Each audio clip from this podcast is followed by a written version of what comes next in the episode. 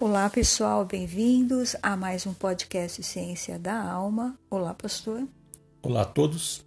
É um prazer estar com vocês novamente. Hoje nós vamos dar continuidade ao nosso estudo do livro de Êxodo e hoje nós vamos continuar lendo o capítulo Êxodo 12, do verso 21 ao verso 28.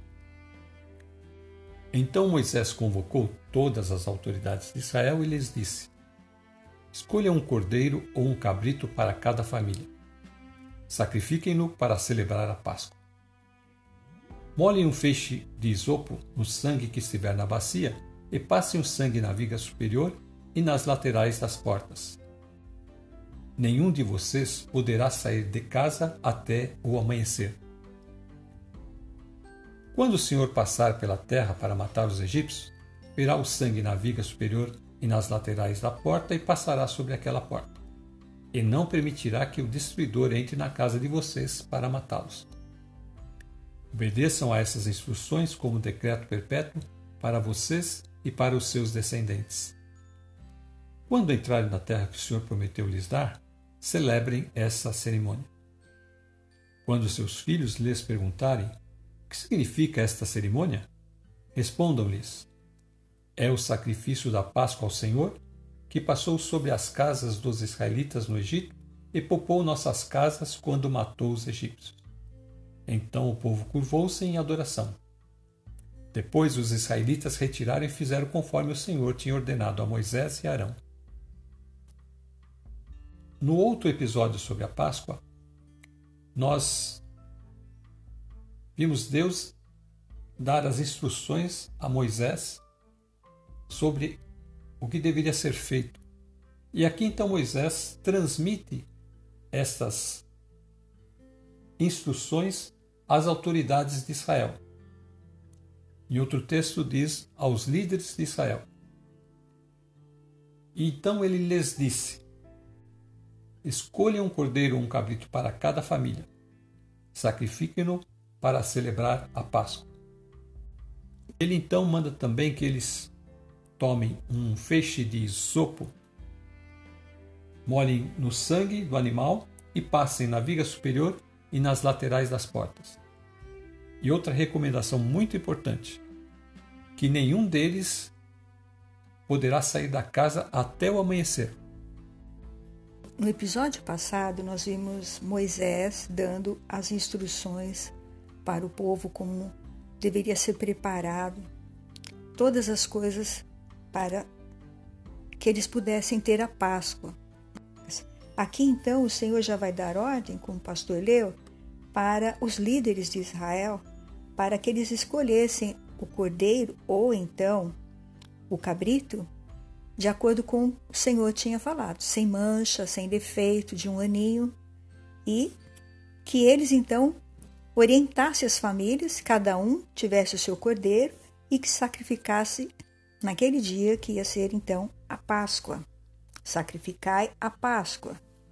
E aí então, no versículo 22, ele fala: Pegareis um ramo de sopo. Esse sopo é uma planta, ela é parecida com a hortelã, de acordo com a leitura que eu fiz, as folhinhas bem pequenininhas, só que ela tem uma capacidade de absorver líquidos. Então eles fizeram como se fosse um ramo, um tipo de brocha, para que pudesse então passar este sangue do cordeiro no umbral da porta e também nos batentes. Então, essa é a preparação. Agora aí, ele dá uma ordem no versículo 22, no finalzinho. Ele fala assim: Mas nenhum de vocês sairão da porta de casa até o amanhecer. Então, era uma ordem, assim como as outras recomendações também foram ordens, essa daqui também é. Por que, que eles não podiam sair? Raabe tinha acolhido os espias na casa dela. E então ela sabia que Jericó ia ser destruída pela mão potente de Deus, porque ela ouviu tudo que Deus fez quando libertou esse povo do Egito. Ela fez esses espias prometer para ela que ia salvar ela, seu pai, sua mãe, seus irmãos, toda a casa dela e tudo que ela tinha. A resposta dos espias foram as seguintes. Josué 2,17 Os homens lhe disseram: Estaremos desobrigados deste seu juramento que você nos fez jurar. Aqui na minha versão diz assim, no versículo 17: E os homens disseram-lhe: Nós seremos inocentes deste juramento que nos fizeste jurar, se não fizerdes o seguinte. Aí o que está escrito, pastor, no versículo 18, na sua versão? Josué 2,18 Se, quando entrarmos nesta terra, você não amarrar este cordão de fio de escarlate na janela por onde você nos fez descer, se você não reunir em sua casa o seu pai, a sua mãe, os seus irmãos e toda a família de seu pai. É, então eles iriam estar desobrigados se ela não fizesse isso aqui. O que ela tinha que fazer são duas coisas. A primeira, amarrar aquele cordão de fio escarlate na janela da casa dela. E a segunda coisa, reunir em sua casa toda a sua família. Então foi uma ordem que eles deu para elas também, assim como o Senhor está dando uma ordem agora para o povo não sair de dentro de casa. Por quê? Porque ele falou: se quando entrarmos nesta terra você não amarrar este cordão de fio de escarlate na janela por onde você nos fez descer, porque ela os salvou ali dos soldados, né, de, de os capturarem, e ela os fez descer por esse cordão.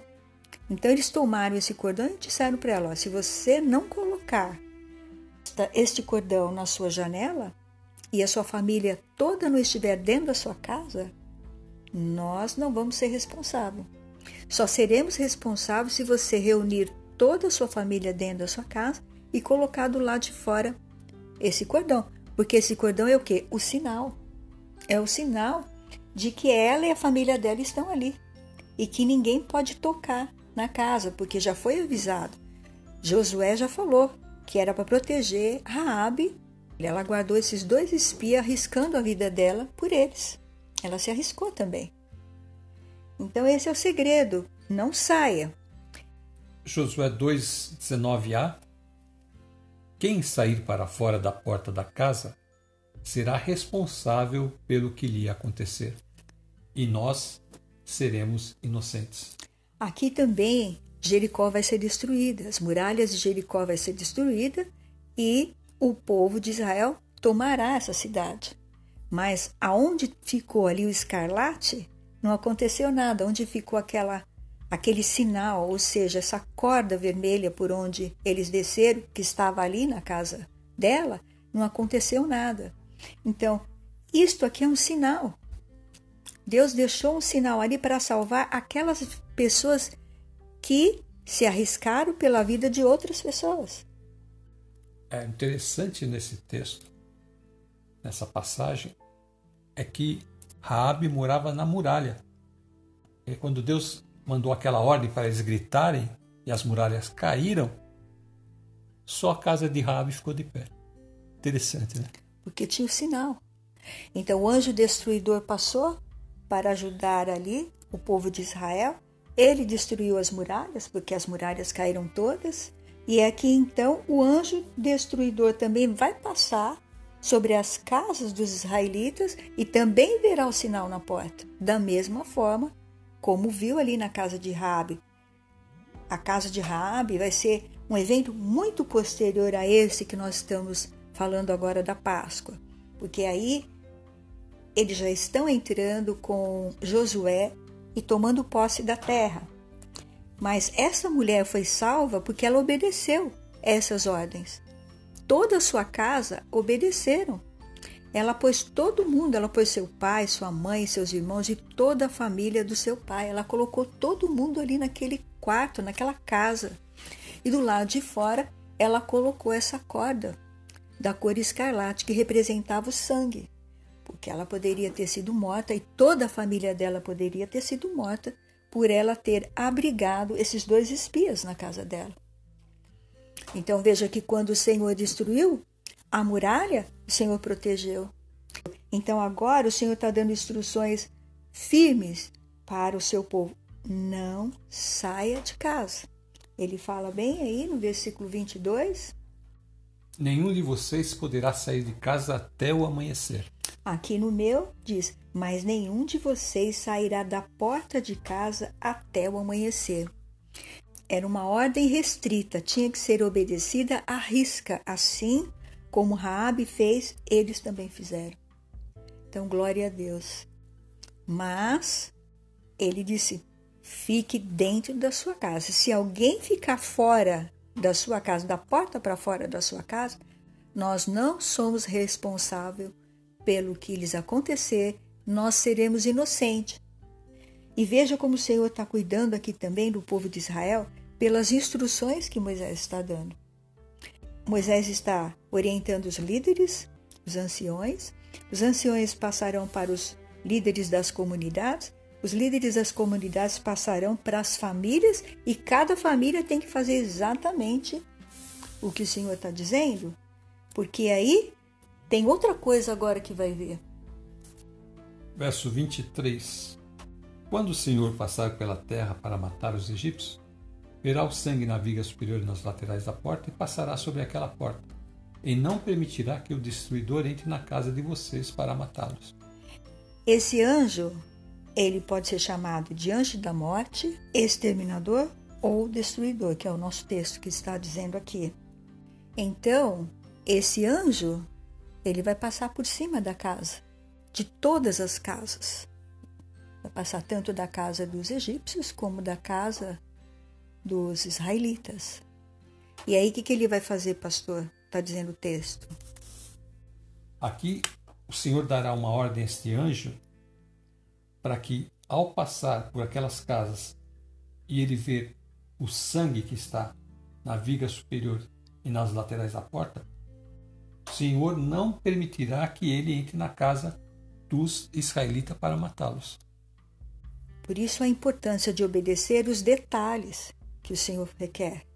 Porque se uma porta da casa dos israelitas não tivesse o sangue, então aquelas pessoas seriam mortas. Mesmo que aconteceu aqui com Raabe. Se toda a família não estivesse dentro da casa, então a família morreria. Tinha que estar dentro da casa, não é? Para estarem protegidos, Raabe e toda a sua família. E aqui a casa deles tem que estar com sangue na viga e nos batentes, porque este anjo é destruidor, o exterminador. Ele é um anjo específico ele vem cumprir o juízo de Deus aqui na terra. E aqui nós estamos vendo ele cumprindo o juízo de Deus para matar os primogênitos dos egípcios e também os primogênitos dos animais deles. Então é uma ordem clara, tem que ser obedecido. E olha que coisa tremenda, hein? Nós temos uma referência no primeiro livro de Crônicas, capítulo 21, o verso 1 diz: Satanás se levantou contra Israel e incitou Davi a fazer um censo. Verso 16: Davi olhou para cima e viu o anjo do Senhor entre o céu e a terra, com a espada desembainhada na mão, estendida sobre Jerusalém. Então Davi e as autoridades de Israel se vestiram de pano de saco e se prostraram com o rosto no chão.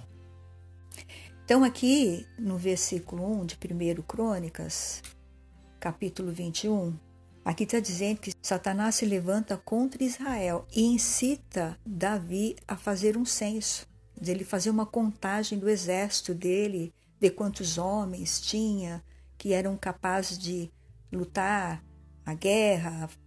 E ele então fez isso sem buscar a direção de Deus. Ele não buscou a orientação de Deus. E aí que aconteceu? Veio uma grande praga e só de Israel matou 70 mil homens.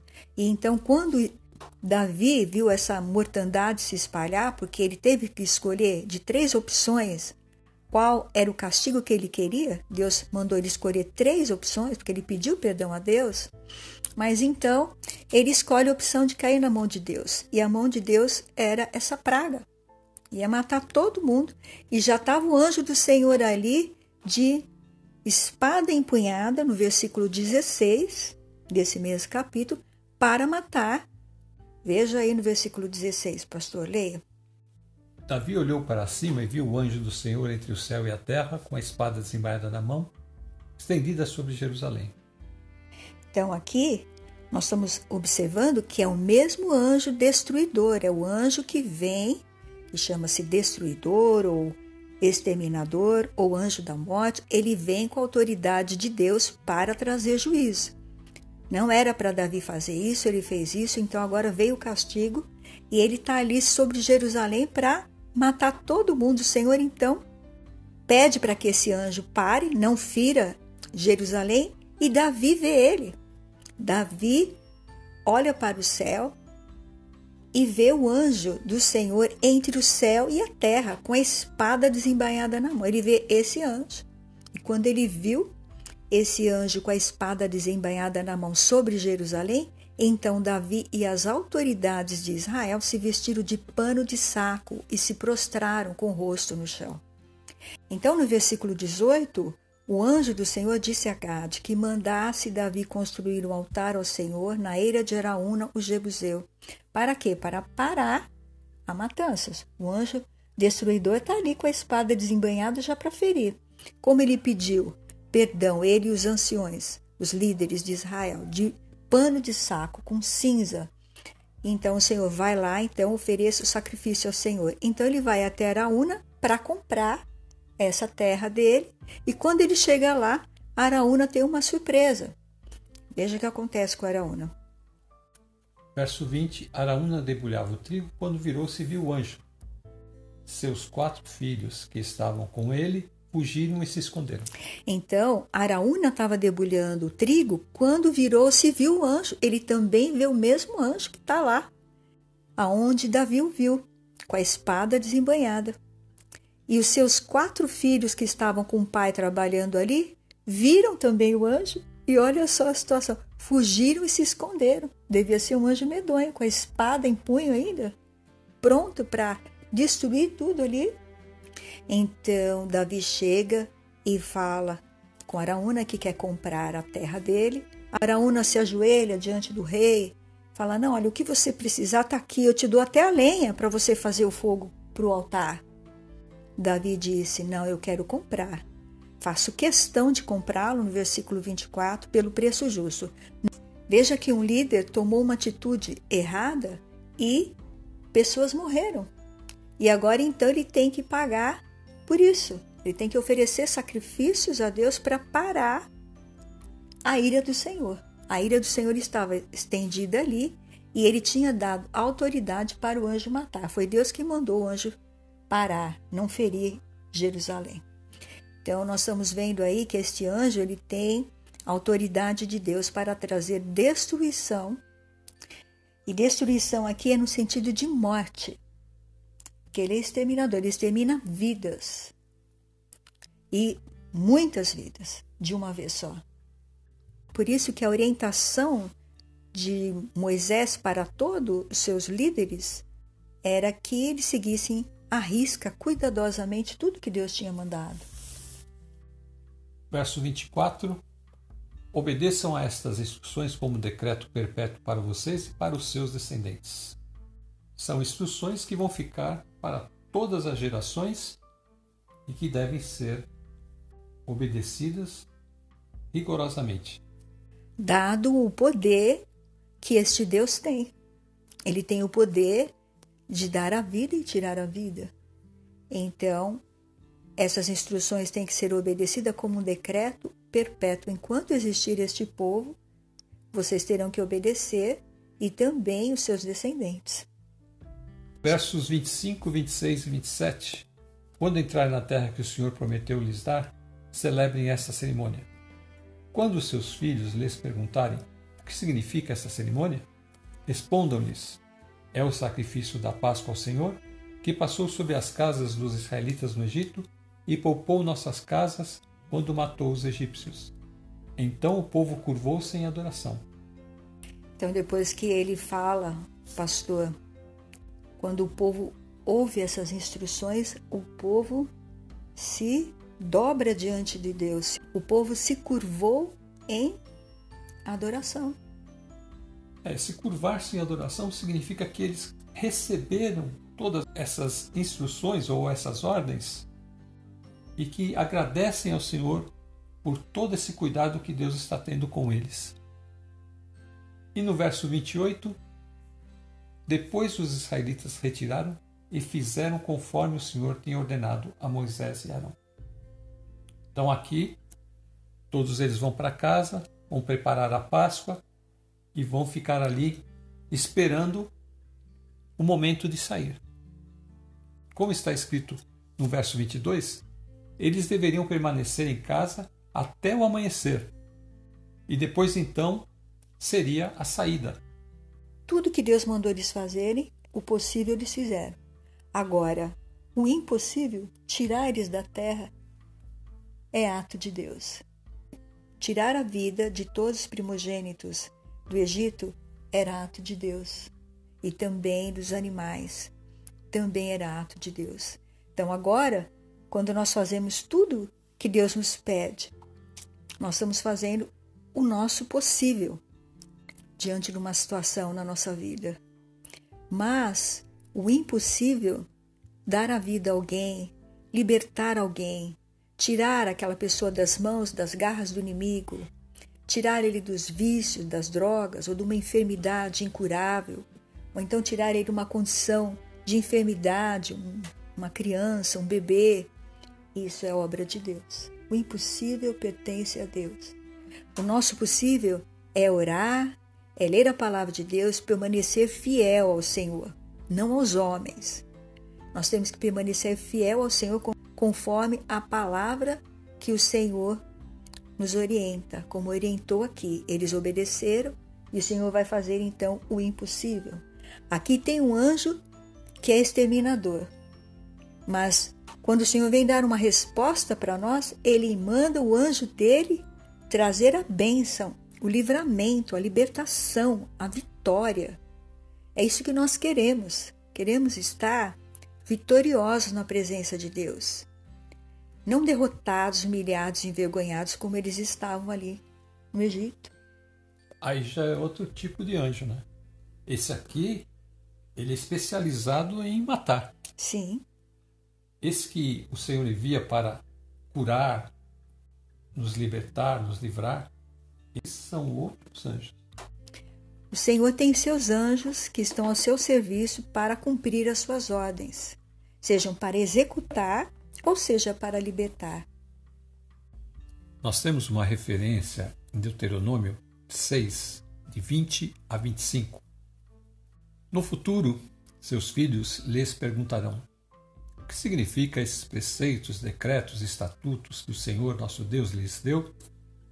Então vocês lhes dirão: Éramos escravos do Faraó no Egito, mas o Senhor nos tirou de lá com sua mão forte. O Senhor realizou sinais e maravilhas diante de nossos olhos e enviou castigos terríveis sobre o Egito, o Faraó e todo o seu povo. Ele nos tirou do Egito para nos dar esta terra que ele havia prometido sob juramento a nossos antepassados. E o Senhor ordenou que cumpramos todos esses decretos e temamos o Senhor, nosso Deus, para que Ele sempre nos abençoe e preserve nossa vida, como tem feito até hoje. Pois a nossa justiça estará em obedecermos cuidadosamente aos mandamentos que o Senhor, nosso Deus, nos ordenou. Respondendo à pergunta que está em Êxodo 12, 26, que diz: Quando seus filhos lhes perguntarem o que significa esta cerimônia, então o livro de Deuteronômio, capítulo 6, de 20 a 25, vai responder essa pergunta. Quando ele diz: No futuro seus filhos lhes perguntarão o que significam esses preceitos, decretos, estatutos que o Senhor, nosso Deus, lhes deu, então vocês vão dizer que eram escravos de Faraó no Egito, mas o Senhor os tirou com sua mão forte. Ele realizou sinais diante dos nossos olhos. Então, aquela geração que havia estado ali no Egito, quando eles saíram do Egito, elas foram testemunhas oculares de tudo aquilo que aconteceu. E aquilo então deveria ser transmitido aos seus filhos, esses atos poderosos que eles haviam visto ali no Egito, eles deveriam transmitir todos esses preceitos que o Senhor havia dado através de Moisés em relação à Páscoa, em relação às outras festas e às outras coisas que então Deus foi mostrando a Moisés. Aqui ele está dizendo especificamente que o Senhor, quando tirou o povo do Egito, foi um juramento que havia sido prometido aos antepassados. Quem são esses antepassados? São Abraão, Isaac e Jacó. Porque a eles Deus prometeu terem uma terra que agora eles estão indo para conquistar. O verso 24 diz que a ordem do Senhor é para que cumpra esses decretos e que eles temam o Senhor. E esse temor não é um medo, esse temor é um respeito por tudo aquilo que Deus fez. Fazendo dessa forma, respeitando todos os decretos que Deus havia dado, eles iriam dar-lhes a bênção e preservariam a vida deles como havia acontecido até esse momento. E no verso 25, então, ele dá o fechamento dizendo que a justiça desse povo estava em obedecer de uma forma cuidadosa a todos os mandamentos que o Senhor havia ordenado a eles. A justiça, ou seja, para eles estarem de bem com Deus, eles deveriam obedecer cuidadosamente a todos os mandamentos que o Senhor Deus ordenou a eles. 28, 20, aí de Deuteronômio, na minha versão, diz assim: No futuro, quando teu filho te perguntar que significam os testemunhos, estatutos e preceitos que o Senhor nosso Deus te ordenou, é interessante a palavra aqui testemunho, que na sua versão aí diz preceitos, e é que a gente sabe que é testemunho, porque quando a gente vê uma pessoa testemunhar dentro da igreja o que Deus fez por ela, como Deus mudou a vida dela, aquilo reforça a nossa fé. Então, ele fala sobre isso. No versículo 21, ele diz assim: Responderás a teu filho: Éramos escravos de Faraó no Egito, mas o Senhor nos tirou de lá com mão poderosa. Então, ele está contando o testemunho. E diante dos nossos olhos, o Senhor fez sinais e maravilhas, grandes e terríveis, contra o Egito, contra o Faraó e contra toda a sua casa. Que glória, né? Então, imagina só o, o avô falando isso para o netinho dele, o avô que presenciou, que ainda está vivo, caminhando com eles lá e consegue passar isso para o netinho que é pequenininho. Eles estão ainda indo para a terra. E o avô conta isso para o neto. Uma, duas, três, quatro vezes. Todas as vezes ele lembra essa história para esse neto. Que ele viu, ele ouviu e ele presenciou todos esses milagres, todos esses atos poderosos. Então, esta geração que vem depois, elas já vão estar ali fora desta realidade onde eles tiveram todas essas experiências mas por causa das experiências desses antepassados, do seu avô que está contando, eles vão ter fé também nesse Deus poderoso e vão querer servir a Deus de todo o seu coração e vão ter esse cuidado de obedecer. Capítulo de Deuteronômio 6, Moisés está relembrando todos os atos poderosos de Deus. Então ele vai contando a história e vai dizendo para eles: olha, esses atos aqui, todos esses mandamentos, esses decretos, estatutos ou testemunhos, é que Deus me encarregou de lhes ensinar.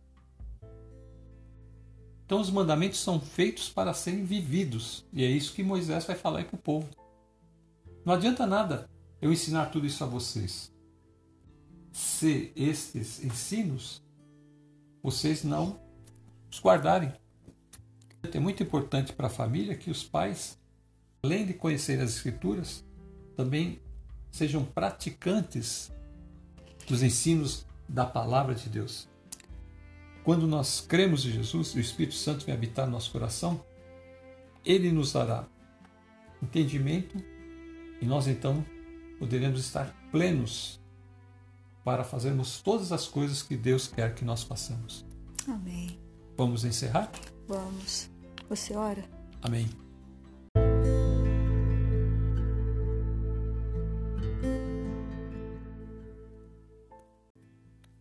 Deus e Pai do nosso Senhor Jesus Cristo, nós te louvamos, agradecemos o teu santo e bendito nome.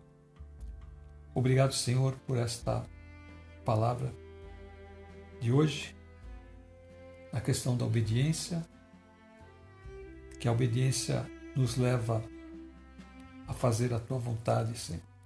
Assim como o povo de Israel obedeceu em todos esses pormenores para que eles tivessem vida, que nós possamos estar obedecendo também, Senhor, crendo em Jesus e proclamando, Senhor, com as nossas bocas, confessando e confessando com as nossas bocas que Ele é o Senhor das nossas vidas. Te pedimos, Senhor, agora por todos aqueles que estão ouvindo, que ainda não conhecem a Jesus, que não entregaram seus corações a Jesus. Senhor, que teu Santo Espírito possa colocar nos corações dessas pessoas o desejo de ter um encontro contigo através do teu Filho Jesus Cristo. Queremos orar também pelos enfermos, por todos aqueles que estão com algum problema, de qualquer ordem. Que o Senhor agora entre com a tua providência. Liberta-os pelo teu poder, em nome de Jesus. Amém. É o que nós te pedimos, Pai, e te agradecemos no nome do teu Filho amado Jesus Cristo. Amém. Quero me despedir dizendo: fique com Deus e até a próxima. Fiquei na paz Senhor Jesus e até a próxima.